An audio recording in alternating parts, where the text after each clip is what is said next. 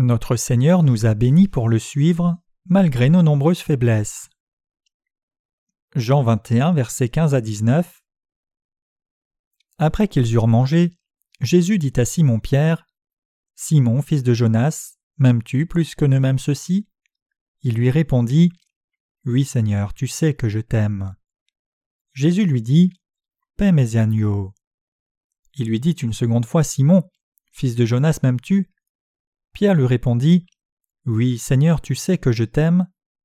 Jésus lui dit Paix me brebis. Il lui dit pour la troisième fois Simon, fils de Jonas, m'aimes-tu? Pierre fut attristé de ce qu'il lui avait dit pour la troisième fois M'aimes-tu? Et il lui répondit Seigneur, tu sais que je t'aime. Jésus lui dit Paix mes brebis. En vérité, en vérité, je te le dis, quand tu étais plus jeune, tu te saignais toi-même et tu allais où tu voulais. Mais quand tu seras vieux, tu étendras les mains, et un autre te ceindra, et te mènera où tu ne voudras pas. Il dit cela pour indiquer par quelle mort Pierre glorifierait Dieu, et ayant ainsi parlé, il lui dit Suis-moi. Une vérité évidente. Le passage des Écritures d'aujourd'hui se trouve dans Jean 21, versets 15 à 19 que nous venons de lire. Dans ce passage, Jésus demanda par trois fois à Pierre M'aimes-tu? Et Pierre répondit en disant Oui, Seigneur, tu sais que je t'aime. À chaque réponse de Pierre, le Seigneur lui disait Paix mes brebis. Alors le Seigneur dit à Pierre Quand tu étais plus jeune, tu te saignais toi-même et tu allais où tu voulais. Mais quand tu seras vieux, tu étendras tes mains un autre te ceindra et te mènera où tu ne voudras pas. Cela arrivera après la crucifixion et la résurrection du Seigneur. À ce moment-là, certaines personnes avaient vu le Jésus ressuscité de leurs propres yeux, alors que d'autres en avaient juste entendu parler. En tout cas, Pierre, Jacques et d'autres disciples étaient allés pêcher à la mer de Tibériade. Il semble qu'ils étaient extrêmement déçus d'eux-mêmes suite à leur comportement lors de la crucifixion de Jésus. Quoique le Seigneur fût ressuscité pour eux, ils retournèrent néanmoins à leur passé. Donc ils travaillaient avec acharnement toute la nuit sans rien attraper, et Jésus se tenant sur le rivage leur demanda s'ils avaient attrapé des poissons. Ils répondirent non. Alors il leur dit Jetez le filet du côté droit de la barque et vous trouverez. Lorsqu'ils obéirent aux instructions, ils sortirent un filet plein de poissons. L'un des disciples de Jésus dit C'est le Seigneur. Entendant cela, Pierre remit son vêtement qu'il avait ôté, se jeta dans la mer et nagea en direction du Seigneur. Une fois sur le rivage, les disciples virent le Seigneur qui les attendait.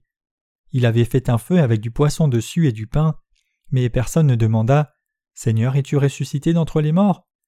La résurrection était tout à fait évidente. Le Seigneur ressuscité était apparu sur le rivage de la mer de Tibériade, et il leur avait dit de jeter le filet de l'autre côté de la barque. Les disciples étaient tous assis sur le rivage, mais aucun d'eux n'osait demander Seigneur, as-tu été ramené à la vie? Pourquoi ne pouvait-il pas le demander? C'est parce que la résurrection de Jésus était trop évidente. C'est parce que le Seigneur ressuscité se tenait là devant leurs yeux, ayant fait un feu, qu'il avait fait cuire du poisson et qu'il avait préparé du pain et leur demandait de manger. Aucun d'eux ne pouvait lui demander si c'était Jésus, car le Jésus qui se tenait devant eux ne venait pas d'un rêve ou d'une vision. Avant cet événement, les disciples avaient entendu par deux fois que Jésus était ressuscité des morts. Donc même s'ils ne l'ont pas vu après sa crucifixion et son enterrement, ils le voyaient maintenant de leurs propres yeux, et il se tenait là devant eux. Sa résurrection était donc aussi claire que la lumière du jour. Spirituellement parlant, cela se réfère à la vérité incontestable de l'évangile de l'eau et de l'esprit. Il est si évident que le Seigneur a effacé nos péchés une fois pour toutes, avec l'évangile de l'eau et de l'esprit, qu'il nous est impossible de demander si l'Évangile est vrai ou pas. Nul ne peut mettre en doute la véracité de l'Évangile de l'eau et de l'Esprit, parce que tous nos péchés ont effectivement été effacés. L'Évangile de l'eau et de l'Esprit proclame que Jésus-Christ porta tous nos péchés une fois pour toutes en se faisant baptiser par Jean-Baptiste. Par le baptême reçu de Jean-Baptiste, Jésus s'est chargé des péchés du monde, les porta jusqu'à la croix, versa son sang à mort à la croix, ressuscita des morts, et devint ainsi notre Sauveur. Puisque le Seigneur a ainsi effacé tous nos péchés une fois pour toutes, avons-nous encore des péchés? Non, pas du tout.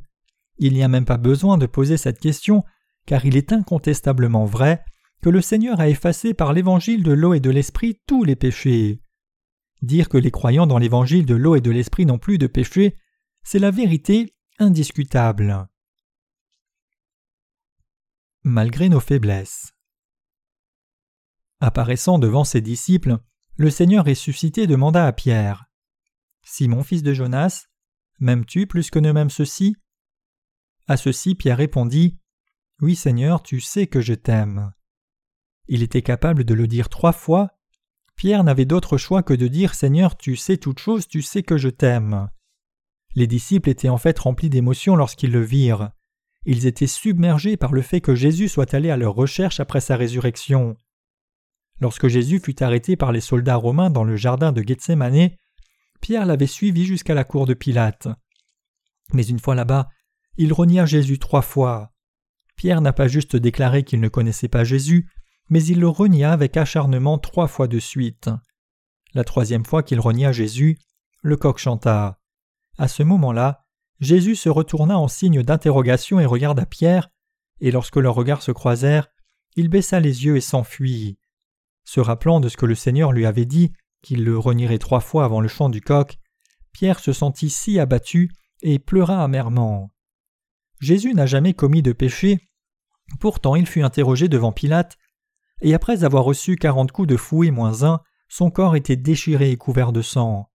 On fit porter une couronne d'épines à Jésus, on lui cracha dessus, on le gifla, et on fixa un insigne sur la croix portant l'inscription Roi des Juifs en hébreu, grec et latin. Le maître de Pierre, son Dieu et son Sauveur en qui il a cru et qu'il avait suivi, était couvert de sang. Pourtant Pierre renia ce Jésus pas moins de trois fois. Pierre entendit parler de la mort de Jésus à la croix, et il s'est même rendu à sa tombe. Mais Jésus ne se trouvait pas dans la tombe. Le supplice de Pierre était si grand que malgré la résurrection de Jésus, il avait trop honte de se présenter devant lui. Pour sauver l'humanité tout entière, Jésus porta tous les péchés du monde par son baptême. Il fut crucifié avec tous les péchés du monde, subit toutes sortes d'insultes et de cruautés, et mourut finalement. Il se vida de tout son sang et mourut, il fut enseveli, et en ressuscitant il sauva l'humanité tout entière, y compris Pierre. Cependant Pierre et les autres disciples s'enfuirent, alors que Jésus souffrait ainsi pour le salut, et tout ce qu'ils pouvaient faire c'était de retourner à leur vieille occupation de pécheurs. Donc les disciples avaient trop honte d'eux-mêmes pour dire quoi que ce soit à Jésus. Pourtant Jésus se présenta devant eux sur le rivage de la mer de Tibériade et les invita à prendre le petit déjeuner. Ayant fait cuire du poisson et préparer du pain, il leur dit de manger. M'aimes-tu plus que ne m'aime ceci Jésus dit à Pierre Simon, fils de Jonas, m'aimes-tu plus que ne m'aime ceci Alors Pierre lui répondit oui, Seigneur, tu sais que je t'aime. Jésus posa trois fois la même question à Pierre et par trois fois il répondit Oui, Seigneur, tu sais que je t'aime. Et à ces trois réponses, le Seigneur lui dit Paix mes brebis. Vous et moi suivons maintenant la justice du Seigneur. Mais nous devons nous demander si nous le suivons assez fidèlement à la satisfaction du désir du Seigneur. À l'instar de Pierre, nous aussi avons certainement plusieurs défauts. Même nous, les croyants dans l'évangile de l'eau et de l'esprit, pouvons perdre notre force et trouver cela difficile de continuer à suivre le Seigneur lorsque nous luttons avec nos défauts.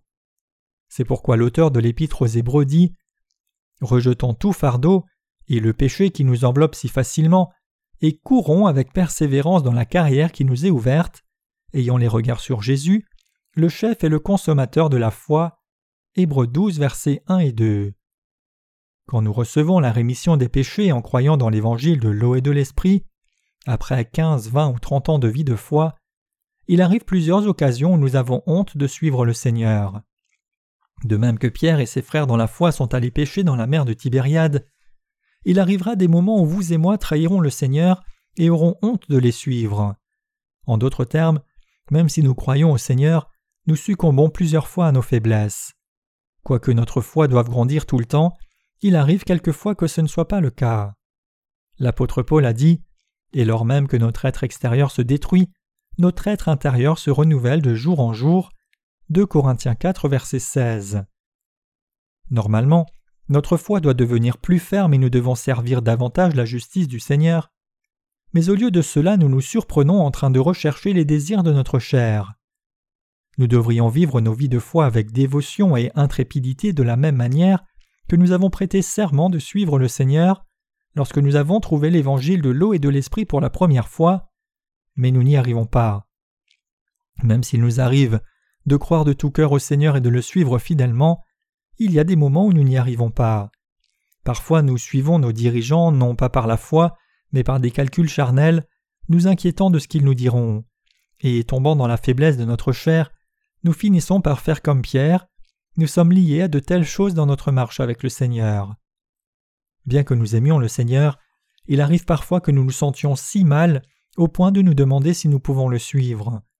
Nous savons que nous devons suivre le Seigneur, l'évangile de l'eau et de l'esprit est la vie de justice, car ils sont la vérité. Cependant, quand nous nous regardons, nous nous sentons trop honteux. À mesure que le temps passe, nous perdons notre force spirituelle et nous devenons des personnes rusées. Pourtant, nous devenons des personnes pieuses dans l'apparence, cherchant à plaire à tout le monde dans l'Église de Dieu et à n'offenser personne. Nous connaissons les tenants et les aboutissants de l'administration de l'Église, nous connaissons le bon protocole, nous connaissons toutes les bonnes manières et nous savons même comment attirer la faveur de nos dirigeants. Même si nous essayons toujours de suivre le Seigneur, mais à cause de nos propres faiblesses, nous perdons notre force spirituelle et notre authenticité. Nous voyons cela quand nous faisons une pause et que nous nous observons. Le Seigneur sait tout de nos défauts et de nos personnalités. Il sait tout de nos fragilités et de nos péchés. Il sait que même après avoir reçu la rémission des péchés, nous avons commis des péchés à cause de nos défauts. Mais malgré ces insuffisances, Jésus est quand même revenu vers Pierre et les autres disciples. Il demanda à Pierre s'il l'aimait ou pas, et lui demanda de paître ses brebis. Jésus, en demandant à Pierre de paître ses brebis, lui demandait d'en prendre soin. Cela signifie que le Seigneur a confié ses brebis à Pierre. De même, le Seigneur a suscité des dirigeants pour l'Église de Dieu et leur a confié la tâche de prêcher l'Évangile de l'eau et de l'Esprit partout dans le monde, aidés par les collaborateurs. Le Seigneur a agi ainsi parce qu'il sait tout de nous. Le Seigneur nous donne la possibilité de le suivre même si nous sommes faibles comme Pierre.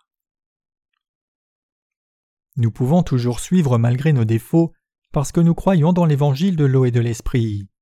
Dans la Bible, l'eau se réfère au fait que Jésus ait porté tous les péchés du monde lorsqu'il fut baptisé par Jean-Baptiste. Nous croyons que Jésus porta sur lui tous les péchés du monde en se faisant baptiser par Jean-Baptiste. Et nous croyons que Jésus, s'étant chargé des péchés du monde par son baptême, fut crucifié à mort, ressuscita d'entre les morts et nous sauva ainsi. Nous croyons en l'évangile de l'eau et de l'esprit que notre Seigneur a accompli. L'Esprit Saint est Dieu. Jésus aussi est Dieu. Le Père de Jésus-Christ est également Dieu. Lorsque Jésus vint sur cette terre dans la chair d'un homme, il porta tous les péchés du monde à travers le baptême qu'il reçut de Jean-Baptiste. Cela lui a valu d'être crucifié à mort, et ressuscitant d'entre les morts, il nous a sauvés. Nous croyons dans cette vérité de l'évangile de l'eau et de l'esprit maintenant, mais cela voudrait-il dire que nous pouvons toujours suivre fidèlement le Seigneur, juste parce que nous croyons dans l'évangile de l'eau et de l'esprit? Non, nous ne sommes pas capables par nous-mêmes de suivre le Seigneur parfaitement. Cependant, vu que le Seigneur nous a parfaitement sauvés, nous pouvons toujours le suivre malgré nos nombreuses insuffisances. Quoique vous et moi ayons de nombreuses faiblesses, nous pouvons néanmoins suivre le Seigneur parce qu'il nous a sauvés en se faisant baptiser par Jean-Baptiste pour porter les péchés, en mourant sur la croix et en ressuscitant des morts. C'est parce que le Seigneur est ainsi devenu notre Sauveur que nous pouvons le suivre. Nous pouvons maintenant suivre sa justice parce que le Seigneur qui est venu par l'évangile de l'eau et de l'esprit nous a rendus sans péché. N'eût été le cas, nous aurions été incapables de suivre le Seigneur. Nous sommes désormais capables de suivre le Seigneur parce qu'il a porté vos péchés et les miens en se faisant baptiser par Jean-Baptiste. Il fut condamné pour nos péchés en mourant sur la croix et nous donna une nouvelle vie en ressuscitant d'entre les morts. C'est parce que notre Seigneur nous a donné la vie éternelle, parce qu'il nous a donné le royaume des cieux, parce qu'il est devenu notre berger et parce que ses bénédictions sont illimitées, que vous et moi pouvons suivre le Seigneur en croyant cette vérité. N'êtes-vous pas tous d'accord? C'est la vérité. Vous et moi sommes capables de suivre notre Seigneur et sa justice parce que sa grâce est dans nos cœurs. c'est parce que le Seigneur a parfaitement effacé tous nos péchés avec l'évangile de l'eau et de l'esprit, et qu'il a fait de nous des enfants de Dieu sans péché. C'est parce que le Seigneur nous a donné la vie éternelle afin que nous vivions éternellement. C'est parce qu'il nous a donné le royaume éternel de Dieu, à nous les croyants dans l'évangile de l'eau et de l'esprit, et c'est parce qu'il nous a donné la demeure céleste, construite avec douze pierres précieuses. C'est pourquoi nous avons reçu les bénédictions du Seigneur. Nous pouvons suivre le Seigneur malgré nos défauts, parce que nous connaissons et croyons cette vérité, et parce que la grâce de Dieu est si abondante. C'est à cause de cela que nous suivons le Seigneur. Ce n'est pas parce que nous aurions une justice propre à nous que nous suivons le Seigneur. Ce n'est pas non plus parce que nos défauts n'ont pas encore été exposés que nous suivons le Seigneur. Au contraire, nous suivons le Seigneur même si nos défauts ont été entièrement exposés. Nous pouvons toujours suivre le Seigneur parce que son amour et sa grâce sont de loin plus grands que nos péchés et nos défauts. Le Seigneur a tout accompli afin que nous puissions toujours le suivre. C'est la raison pour laquelle nous pouvons suivre le Seigneur malgré nos défauts. Peu importe combien vous et moi pouvons être faibles, nous pouvons toujours suivre le Seigneur fidèlement et à jamais. Êtes-vous par hasard spirituellement inactif à cause de vos défauts et de vos faiblesses? Je sais que c'est là le cas de plusieurs d'entre vous. N'êtes-vous pas déçu de vous-même lorsque vous regardez votre personnalité et voyez combien elle est égoïste? Lorsque l'Église vous demande de faire quelque chose, la première chose que vous faites c'est de faire un calcul du coût et bénéfice. Plusieurs croyants pèsent le pour et le contre selon leurs pensées charnelles, au lieu de compter sur Dieu, et essayent de se dérober si l'œuvre en question ne sert pas leurs intérêts. Tout ceci constitue un péché devant Dieu. Servir comme pasteur en ne comptant que sur ses propres moyens et ruses est aussi un péché. Si nous sommes incapables d'avoir les autres personnes de foi devant nous, mais faisons plutôt de ces gens-là des personnes charnelles, alors cela constitue aussi un péché. Combien de défauts voyons-nous au cours de notre vie dans ce monde? Malgré tous ces défauts, vous et moi devons toujours suivre la justice du Seigneur. Nous pouvons suivre le Seigneur ainsi parce qu'il nous aime et parce qu'il est devenu notre Sauveur, je vous ai parlé à plusieurs reprises de la justice de Dieu. Le Seigneur nous a permis de suivre sa justice, car il nous a donné une vie nouvelle et éternelle, et nous a bénis, afin que nous entrions et vivions dans le royaume des cieux. C'est parce que le Seigneur nous a donné tant de bénédictions, et parce que nous y croyons, que nous pouvons suivre la justice du Seigneur. Si nous mettons nos péchés et nos défauts, et l'amour que notre Seigneur nous a donné sur une balance pour les peser, nous verrons que nos défauts ne valent rien comparés aux dons du Seigneur. Mais cela ne veut pas dire que l'on doit s'abandonner délibérément au péché. Il est clair que nous devons vivre selon la volonté du Seigneur. Nous ne pouvons pas nous empêcher de suivre la justice du Seigneur parce qu'il nous aime et parce qu'il nous a donné tant de bénédictions. Qu'en est-il de vous alors? Pensez-vous que vous pouvez suivre le Seigneur ou bien en êtes-vous encore incertain? Quel que soit le nombre de vos défauts, n'êtes-vous pas capable de prier le Seigneur? Bien sûr que vous le pouvez. Le Seigneur ne va-t-il pas exaucer vos prières à cause de vos défauts? Évidemment, il vous exaucera. Pouvons-nous vivre comme des instruments de la justice ou pas? Nous pouvons vivre comme instruments de la justice. Nous pouvons tous renouveler nos vies chaque jour afin de toujours briller comme le soleil levant. C'est la vie à laquelle nous sommes appelés à vivre en tant que justes, et cela est la vie bénie que Dieu nous a donnée à vous et moi. Même si nous avons plusieurs défauts, à cause du fait que le Seigneur n'a pas de défaut du tout, nous pouvons toujours suivre sa justice. C'est parce que le Seigneur nous aime plus que nous ne l'aimons. Vous pouvez aimer le Seigneur parce qu'il vous aime plus que vous ne l'aimez. Donc il est plus que possible pour nous tous de suivre la justice du Seigneur. Ce n'est pas à cause de notre propre foi, mais parce que le Seigneur l'a fait ainsi. Le Seigneur a fait de nous des ouvriers de Dieu. Jésus dit à Pierre En vérité, en vérité, je te le dis, quand tu étais plus jeune, tu te saignais toi-même et tu allais où tu voulais, mais quand tu seras vieux, tu étendras tes mains, un autre te ceindra et te mènera où tu ne voudras pas. Jean 21, verset 18. Cela signifie que Dieu a suscité Pierre comme dirigeant de l'Église afin de conduire l'Église primitive. Le Seigneur a aussi fait de ses compagnons des ouvriers de Dieu et des petits bergers. Il leur confia le service de son évangile, Dieu en a fait de même pour vous et moi aujourd'hui. Dites-vous, Je suis trop insuffisant pour faire l'œuvre de Dieu, je suis fait pour n'être qu'un laïc. Mais cela n'est pas le cas du tout. Il y a plusieurs chants d'adoration dans notre livret de chants qui sont composés par notre frère Minou. Je le considère comme un simple laïc. Je n'ai ni passé beaucoup de temps avec le frère Minou, ni beaucoup échangé avec lui. Je l'ai vu seulement un court moment dans l'église. Cependant, lorsque je regarde les paroles des cantiques qu'il a composées, je vois que ce frère est rempli spirituellement. J'ai un profond respect pour lui. Je ne regarde pas les gens juste dans l'apparence, je sais qui a composé chacun de ces cantiques. Bien que je ne partage pas avec vous toute ma pensée, je reconnais que tout cela c'est l'œuvre de Dieu. Donc je veux travailler avec le frère Minou comme partenaire. Je veux travailler non seulement avec le frère Minou, mais avec vous tous. Nous sommes tous les ouvriers de Dieu. Il n'est pas question que certains parmi nous soient des laïcs et d'autres des ministres. Chacun d'entre nous est ouvrier de Dieu. Nous sommes tous des ministres. Nous sommes tous des bergers. N'êtes-vous pas d'accord? La différence se trouve dans la nature de la tâche qui a été confiée à chacun. Nous sommes tous ouvriers de Dieu. Mes chers croyants, le Seigneur nous aime tellement qu'il a effacé tous nos péchés, a fait de nous les enfants de Dieu, et nous a donné la vie éternelle. Il nous a donné le royaume des cieux, et même en ce moment précis, il travaille de concert avec nous. Donc, mes chers croyants, nous ne manquons de rien pour vivre comme ouvriers de Dieu. Vous et moi sommes les serviteurs de justice qui sont plus que capables de réjouir le Seigneur en nous soumettant à son œuvre et en obéissant à ses commandements par la foi. Voici ce que nous sommes. Ne vous laissez pas affaiblir par vos propres faiblesses, de peur que vous ne vous soumettiez au désir de Satan. Le diable nous attaque en exploitant nos faiblesses charnelles. Il essaye de nous faire trébucher sur nos échecs charnels en nous disant Que peux-tu faire avec ton incapacité Nous sommes fondamentalement différents du diable. Les gens de ce monde sont du diable, alors que nous sommes de Dieu. Nous pouvons tous suivre le Seigneur par la foi. Tout ce que vous avez à faire, c'est de croire dans ce que le Seigneur vous a donné et le suivre. C'est ce que tout serviteur de la justice fait.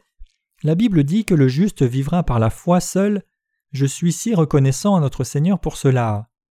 Bien que je ne connaisse pas grand-chose, en comparaison avec notre Seigneur, je sais néanmoins très bien que nos ministres, nos frères et sœurs et nos partenaires étrangers luttent avec leurs faiblesses.